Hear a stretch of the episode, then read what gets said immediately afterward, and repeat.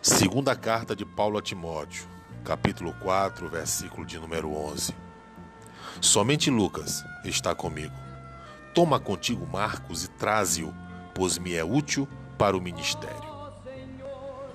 Embora Paulo estivesse prevendo a própria morte, ele ainda tinha preocupação com todas as igrejas.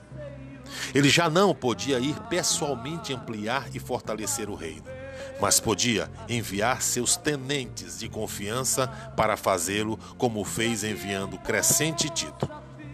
Apesar de estar sem dúvida grato por ter ajudantes que puderam ir em seu lugar, Paulo sentiu-se só quando os enviou. A solidão do apóstolo fica evidente nas palavras: somente Lucas está comigo.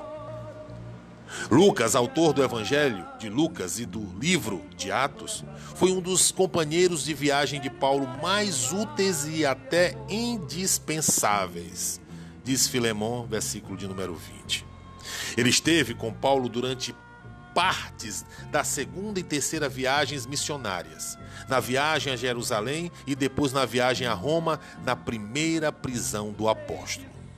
Agora, ele estava ao lado do apóstolo nos seus últimos dias em Roma. Era perigoso interagir intimamente com um notório criminoso como Paulo. Porém, recusou-se a ser intimidado. Que lição! Quantos têm virado as costas aos ditos criminosos? Quantos que eram companheiros e viraram as costas quando se diziam amigos, companheiros de obra? John Stott chamou a declaração de Paulo de um testemunho comovente da lealdade inabalável de Lucas.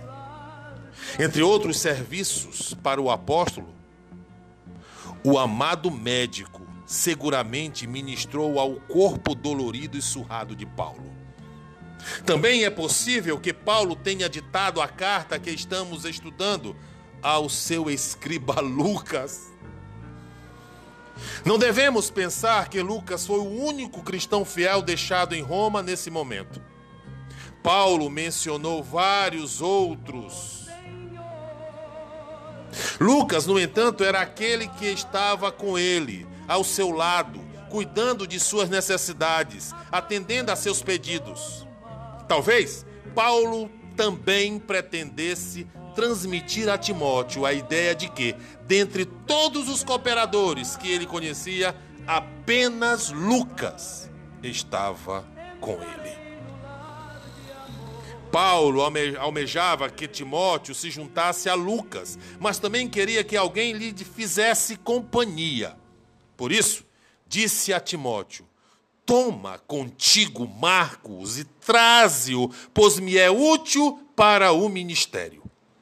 Evidentemente, Lucas sabia onde Marcos estava e poderia contatá-lo a caminho de Roma. Marcos, um parente de Barnabé, era o João Marcos que abandonara Paulo e Barnabé durante a primeira viagem missionária. Mais tarde, Barnabé quis levá-lo na segunda viagem, mas Paulo achou que ele não era digno de confiança e recusou-se a permitir que ele os acompanhasse. No entanto, com o passar do tempo, Marcos amadureceu.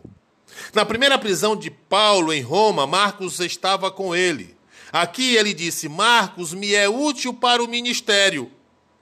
O verbo é está no tempo presente, indicando ação contínua.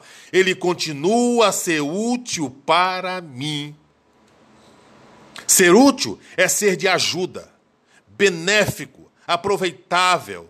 Não temos certeza se ministério era o mesmo tipo de apoio pessoal que Onesíforo prestou a Paulo ou se era a propagação da palavra como Crescente e Tito estavam fazendo.